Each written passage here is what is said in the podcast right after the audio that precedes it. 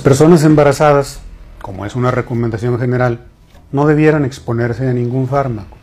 Sin embargo, muchos de los medicamentos psiquiátricos han sido involuntariamente probados con respecto a su no teratogenicidad, es decir, no dañan al producto en su formación. Esto no quiere decir que estén recomendados.